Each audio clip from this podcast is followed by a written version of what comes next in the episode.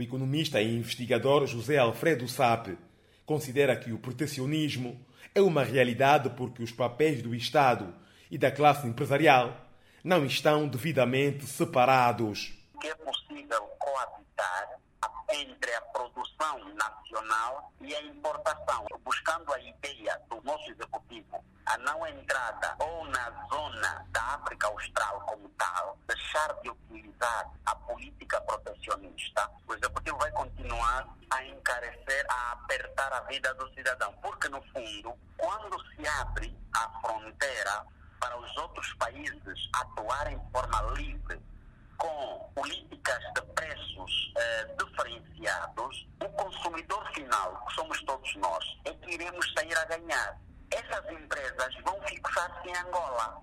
O presidente da Associação Industrial Angolana, José Severino, numa declaração a propósito da integração regional e a concessão do corredor do Lubito, avisa que não se resolve um problema de economia interna com empresários descapitalizados. É um problema de economia interna. Tem que aumentar a procura interna, aumentando sobretudo o poder de consumo das populações, que passa muito para a empregabilidade. O consumo é que faz rodar a economia. Se não há consumo, a economia fica estagnada.